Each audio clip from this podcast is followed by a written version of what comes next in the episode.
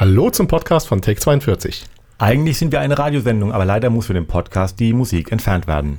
Jedes Mal, wenn ihr in der Sendung diese Klappe hört, könnt ihr zu YouTube wechseln, denn dort haben wir die Songs in einer Playlist zur Sendung zusammengestellt. Den Link zur Playlist findet ihr auf take42.de und jetzt viel Spaß mit einer weiteren Folge von Take 42. Hallo und herzlich willkommen zu Take 42. Wir sind der Marco und der Andi und heute geht's um David Duchovny. Haha, ich weiß, David Duchovny. Wer? Oh. Fox Mulder, Akte X. Ähm, Heute geht's um David. Äh, Hasselhoff. Oh ja, haha, Knight Rider. Aha. Oh, Baywatch. Ah, die, die, die Nein. Mauer. Na, mm, Menno. Also, ich meine, es geht um gute Musik und da passt David Hasselhoff nicht rein. Okay. Und es geht um Filme und da passt David Hasselhoff auch nicht rein. Deswegen geht's heute um David Bowie. Und zwar die komplette Stunde lang. Ist auch gut. Ja. Und deswegen fangen wir jetzt direkt mal mit Space Oddity an. Wie bereits gesagt, wir sind der Andi und der Marco und ihr hört uns im Bermudafunk in Mannheim auf der 89,6, in Heidelberg auf der 105,4 und in Karlsruhe im Querfunk auf der 104,8 sowie in den Livestreams auf bermudafunk.org und querfunk.de. Und wie gesagt, unser Thema heute 60 Minuten lang David Bowie. Also jetzt müssen wir, glaube ich, erstmal erklären, was wir hier heute vorhaben. Wir ignorieren völlig den Schauspielerpart. Uns interessiert nur seine Musik und wie diese Musik in Filmen eingesetzt wurde. Was wir jetzt gerade gehört haben, das war Space Oddity von seinem zweiten Studioalbum mit gleichem Namen von 1969. Und der Song, der wurde vielfach eingesetzt und war auch so ganz nebenbei der Startpunkt der David Bowie-Karriere. Genau. Ähm, eingesetzt in Filmen wie zum Beispiel Valerian, Die Stadt der tausend Planeten aus 2017, in der Serie Friends oder auch bei den Gilmore Girls oder ähm, ich glaube, du hattest noch einen. Ja, also der Grund, warum er überhaupt äh, berühmt geworden ist, nämlich der Song wurde von der BBC während der ersten Mondlandung gespielt. Also die ganze Nation äh, sieht äh, Apollo 11 auf dem Mond landen und im Hintergrund läuft Space Oddity von, äh, von David Bowie. Klar, dass das einen kleinen Karriereschub gibt. Das bringt was, ja. Und so in den Filmen, da, da gibt es noch den Film Wonderstruck, den habe ich auch gefunden. Genau. Und warum wir ihn heute haben, beziehungsweise den Film, den wir jetzt ein bisschen näher beleuchten, ist das erstaunliche Leben des Walter Mitty. Der Film mit Ben Stiller und Kristen Wiig aus dem Jahr 2013 aus der Feder von Steve Conrad und Regie führte ebenfalls Ben Stiller. Er spielt dort einen Abteilungsleiter, der für das Live Magazine arbeitet. Äh, lustiges Fun Fact, Shirley MacLaine, die im Film seine Mutter spielt, war insgesamt viermal auf dem Cover des Live Magazins, bevor sie, also bevor dieses im Jahr 2000 dann tatsächlich eingestellt wurde. Also ein super Film, ähm, auf jeden Fall auch eine, äh, eine Verneigung vor dem Magazin und auch generell vor dem Printmedium. Walter Mitty ist in diesem also er ist äh, der Archivar der Fotoabteilung, wenn ich das richtig in Erinnerung habe. Genau, ja. Und ja. Äh, soll für die letzte Printausgabe das mutmaßlich beste Bild, was der Topfotograf jemals fürs äh, Magazin geschossen hat, ähm, zur Verfügung stellen. Aber das ist irgendwie verschwunden und er begibt sich ja mehr oder weniger auf eine Weltreise, um den Fotografen zu finden und von ihm das Negativ für dieses Bild zu bekommen, ohne zu wissen, was auf dem Bild drauf ist. Und äh, das ist dann halt auch die Schlusspointe, die wir jetzt nicht verraten. Genau. Ja. Ähm, ich habe noch ein kleines Fun Fact zu diesem. Ähm, oh, endlich mal wieder. Wir, seit Monaten hatten wir keine Fun Facts. Ja, das ist richtig. ähm, ich habe, wie gesagt, bei der Recherche zum Film auf der IMDb folgende Trivia gelesen und ich gebe die jetzt einfach mal eins zu eins wieder, weil ich nicht weiß, wie ich es übersetzen soll. Mhm. New Line Cinemas Logo was not used in the film because it was absent. Okay. Das Logo von New Line wurde, äh, war nicht zu sehen, weil es gerade nicht da, weil es ja. gerade nicht da war. Auf Toilette. Also ja, gut, passt wieder zu äh, passt halt zum Filmthema, weil ja auch ja. auf der Suche nach dem Bild gegangen ja, wird. Und es ist nicht das äh, Logo äh, von New Line. Das ist so ich, genau, ich, ich, ich habe auch überlegt, so, wie übersetze ich das jetzt? Ne? Nee, lässt er einfach mal so stehen. Mhm. Deswegen einfach mal ungefiltert, kann man nachlesen bei der imdb.com zum Film Walter Mitty, also das erstaunliche Leben des Walter Mitty. Ja, äh, machen wir jetzt einfach nächste Lied. Nächste Lied, ja. Ja, ja gut, wir, wir müssen ja irgendwie die Songs durch, durchkriegen. Also nächster Song, Starman. Mit Damon. Mhm. Ich schwelge. Dann schwelg mal weiter. Ähm, Starman kommt vom Konzeptalbum The Rise and Fall of Ziggy Stardust and the Spiders from Mars oder kurz einfach nur Ziggy Stardust von 1972 und ist das fünfte Album ähm, von David Bowie, also fünfte Studioalbum, wo auch die bekannten Evergreens äh, Ziggy Stardust und Suffragette City drauf sind. Hätten wir übrigens auch spielen können, kommen beide in mehr als genug Filme vor, ähm, aber in der Stunde kriegen wir halt nicht alles unter. Mit Ziggy Stardust hat David Bowie dann auch angefangen, seine ähm, ja, so seinen Ruf aufzubauen, äh, so ein Pop-Chameleon zu sein. Also er, er war da in den wildesten Klamotten zu sehen. Er hat sich sehr androgyn gegeben, was halt auch noch viele Gerüchte gegeben hat. Also ähm, man hat ihm angedichtet, dass, äh, dass er schwul ist. Äh, man, manche Leute haben tatsächlich ernsthaft behauptet, er wäre wirklich ein Außerirdischer, wie er als Ziggy Stardust äh, dann auch äh, singt. Ähm, ja, also er hat es halt wirklich verstanden, mit sich und den Medien äh, zu spielen und also komplett extravagant äh, daherzukommen. Und so ganz nebenbei hat er mit dem Album auch die, zumindest musikalisch, die Hippie-Ära beendet. Das Lied äh, Starman wird in sehr, sehr vielen Filmen und Serien verwendet, unter anderem in den Simpsons, in der Serie Torchwood, bei Doctor Who oder auch bei den Tiefseetauchern. Der wird uns heute übrigens noch ein paar Mal begegnen. Aber wir haben ihn gewählt wegen The Martian oder halt der Marsianer rettet Mark Watney. Matt ähm, Damon. Matt Damon. Deswegen, ja, das ist so eine, ähm, eine, eine, eine persönliche äh, Schmachterei. Ähm, das die, ist Boah. Ja, okay. die, die, ich, die ich gegenüber Matt Damon habe. Aber ich kann mich noch daran erinnern, dass als der Film im Kino lief, ähm, dass ich wirklich auf der auf der Sitzkante saß und nicht abwarten konnte, wie es weitergeht. Also gerade diese die Rettungsszene am Schluss vom Film, es war ganz, ganz selten, dass ich, dass ich so ein Erlebnis wirklich im Kino hatte, dass ich unbedingt wissen wollte, wie es weitergeht. Der Film selber besticht natürlich erstmal durch seine Machart, also er ist wirklich sehr, sehr, sehr gut gemacht. Tatsächlich auch lustig? Ja, genau. Er hat nämlich eine ganze Menge guter Sprüche, sowohl im Original als auch in der deutschen Übersetzung. Äh, Mark Watney erklärt an einer Stelle, ähm, er ist jetzt ein Space Pirate oder er ist der beste Botaniker auf dem Mars. Auf dem ähm, Planeten. Oder auf dem, genau, er sagte, beste, beste Botaniker auf dem Planeten. Äh, und die eine oder andere Szene ist auch, ähm, also mir ging es zumindest so, ich habe ich hab das Gefühl, dass das Matt Damon da teilweise unfreiwillig grinst. Ich, ich glaube, ich weiß, was kommt. Das ist diese eine Szene. Heizung? Genau, ja. ähm, also vielleicht, wer jetzt nicht weiß, worum es geht, den Film gucken. Also der rentiert sich nicht nur wegen äh, Matt Damons Grinsen, wobei auch natürlich deswegen, ähm, aber wie gesagt, ähm, Matt Damon ist, ist teilweise unfreiwillig komisch. Ich glaube, dass das dem Film allerdings sehr, sehr hilft. Gerüchteweise hat Ridley Scott äh, auch lieber diesen Film gemacht als direkt. Jetzt, jetzt erzähl doch mal, warum er grinst. Ich will den Leuten nicht alles verraten. Ach komm. Hat Stuff. Genau. Ja.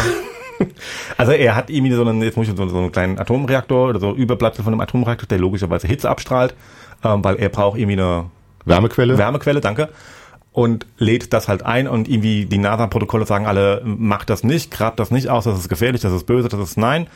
Ähm, er krebst natürlich trotzdem aus, packt das dann in ähm, sein, sein Auto ähm, oder sein Buggy, was auch immer das ist, äh, und fährt dann damit über den, durch die Marswüste, hört dazu dann Hot Stuff von Donna Summer, ähm, Weil äh, die einzige Musik, die, die, die da oben übrig geblieben genau. ist, ist halt die von, äh, äh, von vom, vom Captain und die war halt so 70er Jahre Disco-Musik. Ja, also aber Donna Richtig. Summer, so ein Kram. Ja. Und äh, er sagt dann in dem Moment, das ist jetzt offiziell der äh, Undis, nee, der der undiscohafteste Song in der kompletten Playlist. Den dann, er gefunden hat, genau. Den er gefunden hat. Ja. Dann läuft halt Hot Stuff und äh, fängt halt an, da am Sitz zu dancen und grinst so geil in die Kamera. Und ich glaube, ich, ich glaube, genau dieses Grinsen ist nicht geplant gewesen, weil das sieht, also für mich, ich persönlich finde das sehr, sehr authentisch, sieht das aus.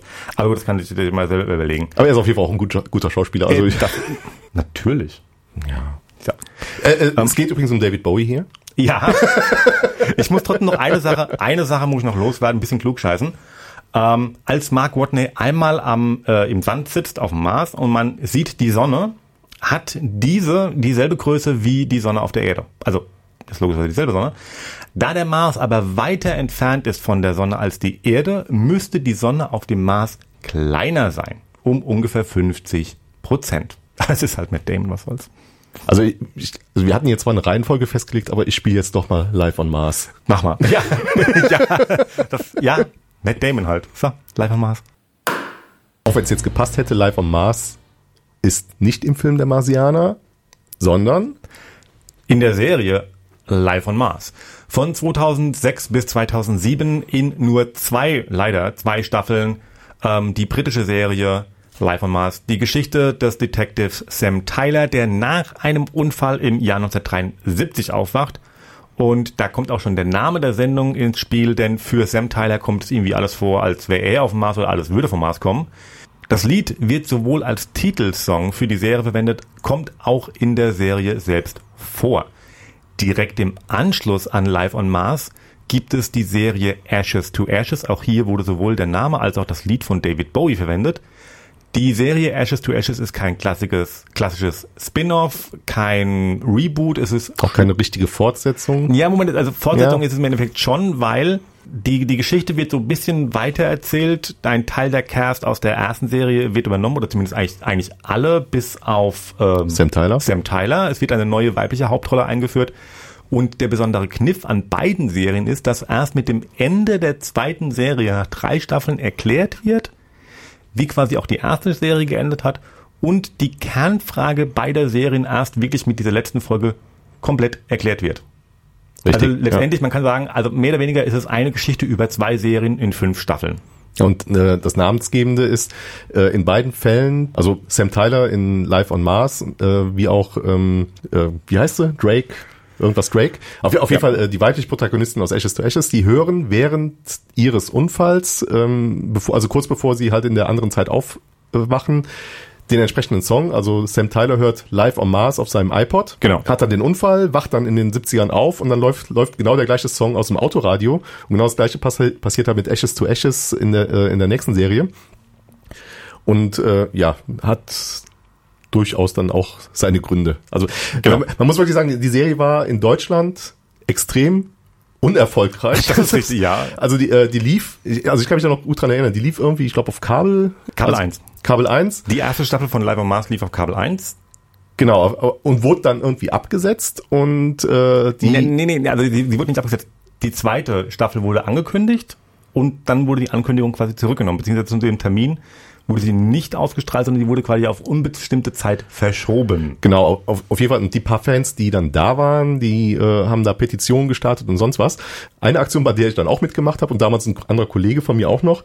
Äh, es wurden ganz viele Schokoladenriegel der äh, passenden Mark an den Sender geschickt, äh, mit der Bitte, äh, doch äh, Live on Mars wieder, wieder ins Programm aufzunehmen. Was dann dazu geführt hat, dass Kabel 1 zweieinhalb Jahre nach dem ursprünglichen Veröffentlichungstermin der zweiten Staffel die zweite Staffel dann auch tatsächlich gezeigt hat. Mhm, irgendwann nachts um eins.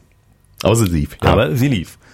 Genau, Live on Mars, das Lied kommt ja, wie gesagt, noch in anderen äh, Serien und äh, Filmen vor. Zum Beispiel in American Horror Story, der Serie. Dann, ich habe schon mal erwähnt, die Tiefseetaucher und The Life, The Life Aquatic with Steve Sissou. Mhm. Und, Achtung, eine Folge vom Großstadtrevier. Wahnsinn. Mhm. Da habe ich dann noch Breaking the Waves, Loverboy, Factory Girl und Hunky Dory hinzuzufügen. Äh, Hunky Dory, das, äh, Hunky Dory ist der dritte Teil von Findet Dory. Nehmen nein, nein. Nee? äh, es ist tatsächlich nach dem Album benannt, auf dem äh, Live on Mars auch zu finden ist. Das ist nämlich vom vierten Studioalbum Hunky Dory aus dem Jahr 1971. Und es gibt noch ein äh, einen indirekten Cameo bei Doctor Who. Äh, da gibt es nämlich eine Folge, die heißt Die Wasser des Mars oder The Waters of Mars, als in der der Doktor auf in die erste vom Menschen erbaute Basis auf dem Mars betritt. Äh, während er da äh, reinkommt, läuft das Lied Live on Mars und die Basis heißt Bowie Base One. Das ist schön. Ne? Fand ich nämlich auch. Das ist eine schöne, das ist eine schöne Hommage. Doch, ja? Okay. Nehmen wir. So, und ähm, nochmal zurück zur Serie Live on Mars. Die zweite Hauptperson, die auch wirklich in allen fünf Staffeln, also, also in Live on Mars und Ashes ja. to Ashes mit, mitspielt. Das ist DCI Gene Hunt, der Vorgesetzte, sehr bärbeißig, äh, haut lieber erstmal drauf, bevor, äh, bevor Fragen gestellt werden. Ähm, und nennt sich ab und zu auch mal gern The Gene Genie. Warum er das macht, wissen wir nicht, aber es ist definitiv wieder mal David Bowie. Denn sein Song Gene Genie kommt nicht nur in Live on Mars vor, sondern auch in ganz anderen Sachen und das hören wir uns nach dem Lied an. Also ja. Feierabend für Quattro.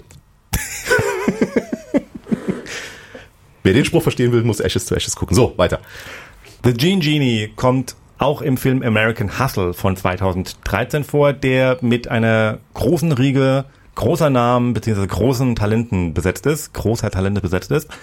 Christian Bale, Bradley Cooper, Amy Adams, Jeremy Renner, Jennifer Lawrence, Louis C.K. und Robert De Niro, der Christian Bale am Set erstmal nicht erkannt hat. David O. Russell, der Regisseur, musste ähm, dann im Nachlauf Robert De Niro nochmal zu seiner Nehmung sagen, so, das ist übrigens Christian Bale. No way. Yes, it is. ähm, der Film war übrigens für zehn Oscars nominiert, inklusive bester Haupt- und Nebendarsteller für männliche und weibliche Rolle, beste Regie. Gewonnen hat der Film keinen einzigen dieser zehn Oscars. Willst du was sagen?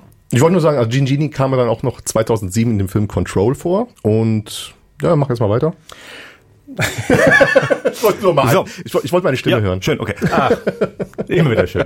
So, Christian Bale wurde am Anfang für die männliche Hauptrolle verpflichtet. Dann gab es Terminkonflikte und Christian Bale verließ das Projekt. Die männliche Hauptrolle ging dann an Bradley Cooper. Nachdem die Terminkonflikte im Kalender beseitigt waren, kam Christian Bale zurück. Bradley Cooper bekam die Rolle, die inzwischen Jeremy Renner hatte. Und für Jeremy Renner wurde eine neue Rolle geschrieben, sodass er an Bord bleiben konnte. Sind wir alle genug verwirrt? Nein, sehr schön. Ben Affleck hätte eigentlich Regie führen sollen, verließ das Projekt aber ebenfalls, um den Film The Stand zu machen. Das Projekt hat er dann ebenfalls verlassen. Und, ganz kurz zum Schluss, Regisseur David Russell soll die Schauspieler so mies behandelt haben, dass Amy Adams angeblich nahezu jeden Tag am Set weinte. Hitchcock die Fortsetzung. Hitchcock die Fortsetzung. ähm, ich wäre fertig. Du wärst fertig. Gut, dann, dann nochmal zum Song Gene Genie. Das ist die erste Single-Auskopplung aus dem sechsten Studioalbum Aladdin, äh, Aladdin Sane, das dann 1973 erschien und war war dann der Punkt, an dem David Bowie Ziggy Stardust auch sterben ließ, beziehungsweise äh, er schlüpfte dann in eine neue Rolle, äh, produzierte dann auch in dieser Zeit die ersten Alben von Lou Reed und Iggy Pop. Und ähm, zu Gene Genie nach Bowies eigenen Worten ist das äh, ist der Song ein fiktiver Soundtrack äh, zu einem Typen wie Iggy Pop, ähm, der irgendwie in einem amerikanischen Roadmovie unterwegs ist und ja einfach mal so da ist. Also ich, ich finde also mit, mit, mit Iggy Pop im Hintergrund, also im, äh, im Kopf macht macht äh, Gene Genie dann direkt auch noch mal doppelt Spaß. Und jetzt als nächstes äh, boah, krieg da mal die Überleitung. Ich habe mir das auch gerade überlegt. Also mir fällt keiner ein.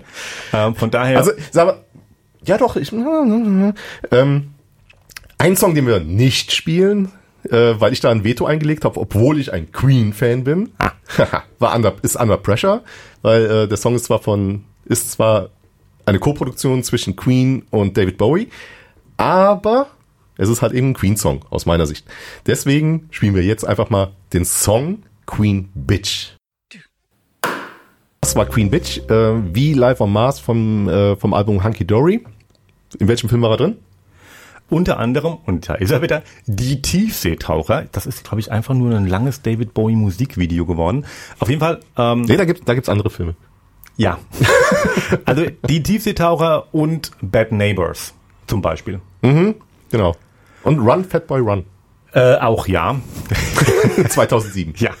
Ähm, warum wir ihn haben äh, heute in der Sendung ist der Film Milk aus dem Jahr 2008 von Regisseur Gus Van Sant in der Hauptrolle Jean Penn. An seiner Seite sehen wir Josh Brolin, Emilia Hirsch, einen jungen James Franco und Diego Luna, den man heute wohl am ehesten aus Rogue One A Star Wars Story kennt. Ähm, es ist bis heute übrigens die einzige Oscar-Nominierung ever für Josh Brolin. Er spielt hier einen homophoben Mitarbeiter der Stadtverwaltung, der Milk, gespielt von John Penn, am Ende des Films umbringt. Ich sag mal, ups, Spoiler. War natürlich geplant. ähm, es gab lange Zeit zwei verschiedene Projekte, geplante Projekte rund um die Figur Harvey Milk. Ähm, das Projekt von Regisseur Brian Singer startete bereits ein paar Jahre vor dem von Gus Van Sant. Nachdem dieses aber dann in den Produktionsvorbereitungen in Stocken geriet und letztendlich komplett aufgegeben wurde, haben mehrere Schauspieler, unter anderem James Franco und Josh Brolin, die Produktion schlicht und ergreifend gewechselt und haben sich dem Film von Gus Van Sant angeschlossen. Also da waren verdammt viele junge Schauspieler drin. In der, in der Tat. Wobei der Film jetzt noch nicht mal so lange her ist. Es ist jetzt gerade mal zehn Jahre her und trotzdem waren sie irgendwie alle, Achtung, Wortwitz, zehn Jahre jünger. Wahnsinn. No? Da spielen wir doch jetzt glatt mal All the Young Dudes. Ah, sehr schön.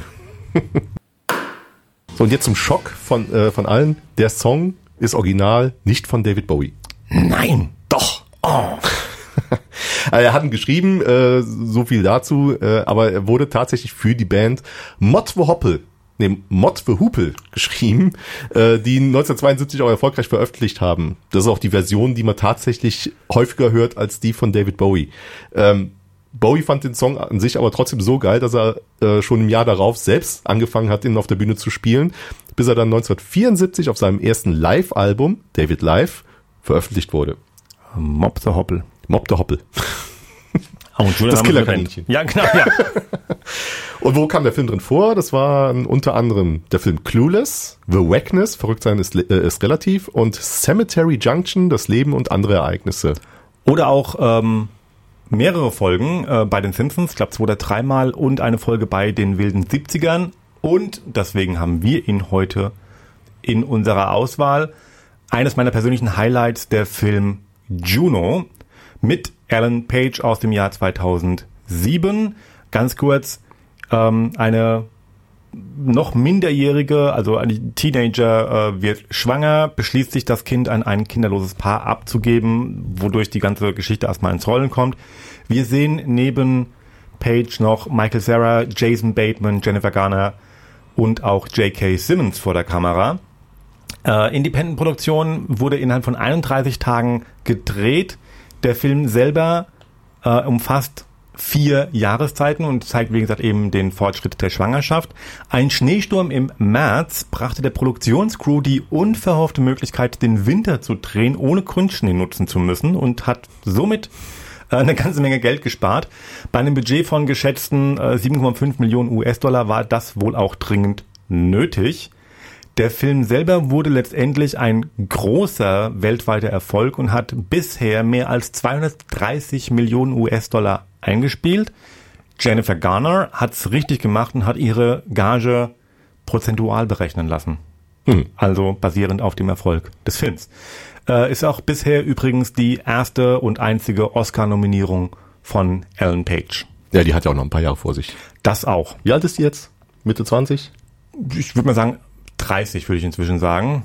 Ja, ähm, okay. ja ich glaube damals, der Film ist jetzt auch wieder knapp zehn Jahre her, elf Jahre her. Ich glaube damals war so um die 20 rum, von daher würde ich sagen Anfang 30, ja. Gucken wir nochmal rein, wenn wir irgendwann genau. mal Inception auf dem Programm haben. Genau, ja, genau.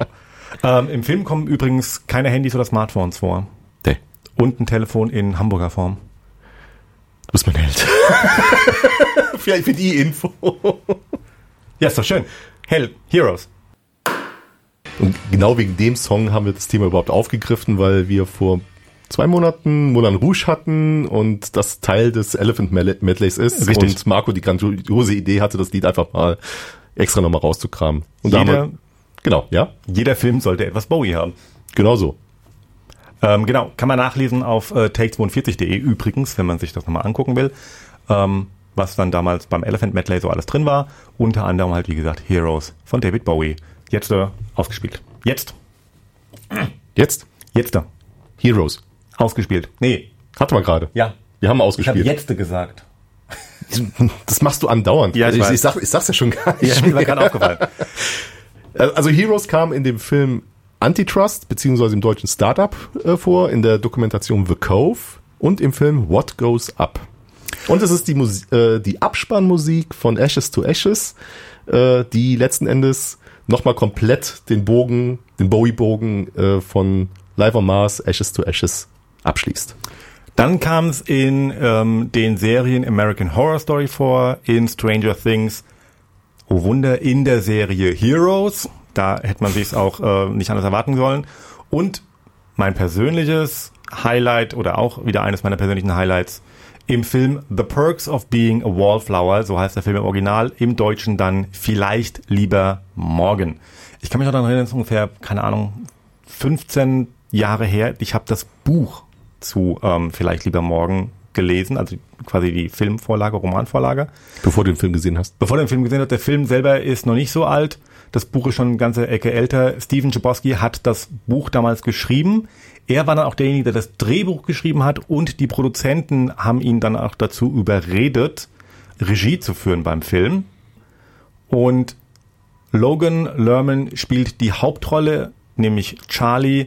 An seiner Seite sieht man auch Emma Watson, genauso wie Dylan McDermott ähm, als sein Vater, Kate Walsh als seine Mutter und Paul Rudd ähm, spielt einen der Lehrer. Passend zu Emma Watson übrigens, äh, der, der Song Heroes war auch im Film Horns mit Daniel Radcliffe. Ah, ja. genau. Das ist übrigens die erste, glaube ich, Post-Potter-Rolle. Nein, nein, nein, nein, nein, nein. Ich dachte, das wäre die erste. Die erste, okay. die erste Post-Potter-Rolle für Daniel Radcliffe war nee, äh, äh, Emma, The Lady in, Emma Watson Post-Potter. Das war äh, My Week with äh, Marilyn, Okay. meine ich. Gut. Also, ja. Ähm, auch hier gab es wieder ein bisschen hin und her, was den Film betrifft. Der hätte nämlich ursprünglich eine etwas düstere Komödie werden sollen und das Drehbuch wurde von John Hughes geschrieben, der eher Stars wie Kirsten Dunst oder Shia LaBeouf im Sinn hatte. Hughes schloss seine Arbeiten am Drehbuch aber letztendlich nie ab. Die Produzenten, darunter John Malkovich, der übrigens auch Juno produziert hat, wollten, dass äh, Chbosky das Drehbuch schreibt und so begann der Spaß letztendlich von vorne. Die Arbeiten von Hughes liefen dann aber als Ideen und Entwürfe in das schlussendliche Drehbuch ein bisschen mit ein. Und zum Song äh, Heroes. Zum ersten Mal, also erstmal wieder, naja, es ist kein Fun Fact, aber es ist ein, definitiv ein Fact. Äh, kurz nach äh, David Bowies Tod im Januar 2016 war das Bowies meistgestreamter äh, äh, Song auf Spotify, weit vor jedem anderen Bo äh, Bowie-Song. Und äh, hat es dann auch nochmal äh, in fast alle Charts weltweit geschafft. Original stammt der Song vom zwölften Studioalbum namens Heroes ähm, von 1977 und ist Teil der äh, sogenannten Berlin-Trilogie. Also wer es nicht weiß, David Bowie äh, war früher, also in mit 70ern, äh, schwer kokainabhängig und hat das auch äh, irgendwie nicht mehr ganz in den Griff bekommen und hat sich aus Angst, äh, sich da wirklich zu Tode zu koksen, aus dem drogenverseuchten LA zurückgezogen und ist mit seinem Kumpel Iggy Pop nach Berlin gezogen. Ja, das war dann so in 1975 bis, nee, 1977 bis 79, soweit ich das weiß. Die waren dann in einem gemeinsamen Apartment auf der Hauptstraße 155 in Berlin-Schöneberg. Und da sind dann die Alben Low, Heroes und Lodger entstanden. Und so ganz nebenbei hat äh, Bowie dann auch noch das erste Solo- Solo-Album von Iggy Pop produziert, The Idiot, auf dem auch der Song Nightclubbing drauf ist, der in Trainspotting eine große Rolle spielt. Und Heroes ist auch zentraler Song für den deutschen Film Christiane F., Wir Kinder vom Bahnhof Zoo. Und so ganz nebenbei ist der Soundtrack von Christiane F. auch ausschließlich mit David Bowie Songs besetzt. Das ist einer von vier Film-Soundtracks überhaupt, wo das dann der Fall ist. Die anderen nenne ich dann später noch, falls, falls wir da noch Zeit zu haben. Aber Christiane F., ähm, ihr Abstieg fing an auf dem David Bowie-Konzert und Heroes ist da dann auch tatsächlich der zentrale Song im ganzen Film. Wie du jetzt die Überleitung zum nächsten Lied schaffen willst, da bin ich gespannt. Der nächste Song, der kommt vom 19. Studioalbum und wir machen einen Sprung nach 1995. Der Song heißt I'm Deranged. I'm Deranged kommt im Film Lost Highway vor und dieser ist aus dem Jahr 1997, bringt uns Bill Pullman und Patricia Arquette. Regie führte damals David Lynch. Pullman kennt man zu diesem Zeitpunkt schon als US-Präsident aus Independence Day, der war nämlich 1996 in den Kinos. Ähm, wie bei jedem David Lynch-Film muss man so ein bisschen Geduld und viel Aufmerksamkeit mitbringen. Nebenbei den Film schauen geht definitiv nicht. Und Ähm, ohne zu spoilern, der Film endet mit der gleichen Szene, wie er anfängt, äh, obwohl die Zeit kontinu kontinuierlich weitergeht. Sehr erschreckend. Ja, genau. Also das, wie gesagt, Geduld und Aufmerksamkeit mitbringen. Die Möbel in, ähm, im Haus von Fred, gespielt von Bill Pullman, ähm, sind in Wirklichkeit genauso wie das Haus von David Lynch. Der hat das Haus auch selbst designt. Da ist, äh, fiel mir spontan ein, so ein bisschen ein kleiner Angeber. Das war schon immer. Ja, Lynch halt. Gut. Na gut, äh, Angeber, das war David Bowie ja auch. Obwohl, naja, er war kein Angeber, aber er, er konnte sich auf jeden Fall darstellen. Äh, das aber auch zu Recht, weil ähm, wir haben jetzt hier mal die ganzen, Stu äh, die ganzen Alben immer wieder genannt, wel äh, welche Nummer das war. Das hier war jetzt das 19. Album und insgesamt hat er 27 Studioalben veröffentlicht. Und das letzte tatsächlich dann, äh, das kam postmortem raus, aber wurde von ihm noch persönlich abgemischt. Äh, also er hat bis zu seinem Tod an seinem letzten Album Black Black Star? Ich glaube schon, ja. ähm, gearbeitet. Zu diesen 27 Studioalben kommen nochmal 11 Live-Alben, 72 Musikvideos, insgesamt 128 Single-Auskopplungen und äh, on top vier reine Soundtrack-Alben. Das war halt, wie schon gesagt, Christiane F., dann Labyr Labyrinth, also Labyrinth, äh, dann der Film The, Bu The Buddha of Suburbia und der Film Lazarus. Und zu seinen ganzen Singles, äh, da war natürlich eine ganz, ganz, ganz, ganz, ganz, ganz erfolgreich. Das war nämlich der, das Lied Let's Dance. Stammt vom 15. Studioalbum aus dem Jahr 1983. War das kommerziell erfolgreichste Album von David Bowie und hatte neben Let's Dance auch die Hit-Singles Modern Love und China Girl drin. Und ähm, wir haben heute noch, wir haben heute kein Wort über irgendwelche Auszeichnungen verloren, aber er hat nur deswegen den Grammy für das beste Album des Jahres nicht gewonnen, weil genau im gleichen Jahr Michael Jacksons Jahrhundertalbum Thriller rauskam. Gut, das ähm, ja, ja, lässt, lässt verkraften. Ähm, genau. Im Film Zuländer kam es vor, da hat er übrigens auch mitgespielt, aber genau, wollen wir ja nicht drüber ja. reden. ähm, das Lied kommt auch noch in den Filmen ähm, Rock, äh, Radio Rock Revolution vor und auch in einer Folge der britischen Daily Soap EastEnders und im Film Der Krieg des Charlie Wilson. In den Hauptrollen haben wir hier Tom Hanks und Julia Roberts. Das Drehbuch stammt von Aaron Sorking und Regie führt Mike Nichols. Außerdem haben wir in Nebenrollen noch Amy Adams und Philip Seymour Hoffman. Der Film basiert auf der Geschichte über die Operation Cyclone, ein unter, eine Unternehmung des US-Militärs und der CIA zur Ausbildung und Stärkung mehrerer islamischer Afghanistan Widerstandskämpfer im äh, um gegen die pro-sowjetischen Tendenzen im afghanischen Bürgerkrieg vorzugehen. Ist ein ziemlich interessanter Film, ist jetzt nicht wirklich, äh, ich sag mal nicht, nicht spannend, hat seine Highlights, hat auch seine spannenden Momente, aber letztendlich ähm, erzählt es eben diese Operation. Es war eine der längsten und teuersten CIA-Operationen überhaupt und kostete zwischen 2 oder auch 6 Milliarden US-Dollar, je nachdem, welcher Quelle man hier mehr vertrauen möchte. Und auch ohne die Geschichte genau zu kennen. Also ich könnte mir durchaus vorstellen, dass viele Ereignisse, wie sie in dem Film dargestellt wurden, äh, tatsächlich so oder so ähnlich auch passiert sind. Also letzten Endes, äh, warum USA letzten Endes schuld ist, dass Afghanistan das ist, was es jetzt ist. Genau. Und das ist auch mit einer der Punkte ähm, letztendlich ähm, eine der Schlussworte auch im Original im Film, wenn man dann äh, Charlie Wilson, einen US-Kongressabgeordneten, den es tatsächlich gab, der sagte, and then we fucked it up. Punkt. Genau. Und bevor wir es hier abfacken. Nein, das haben wir nicht vor. ähm, wir, wir hören sind, auf, wenn es noch gut ist. Genau, wir sind durch. Äh, am Schluss hört ihr jetzt noch logischerweise Let's Dance. Damit äh, gehen wir dann aus dem Studio wieder raus. Und ja, mir bleibt nur zu sagen. Vielen Dank fürs Zuhören. Bis zum nächsten Mal. Macht's gut. Ciao. Tschüss.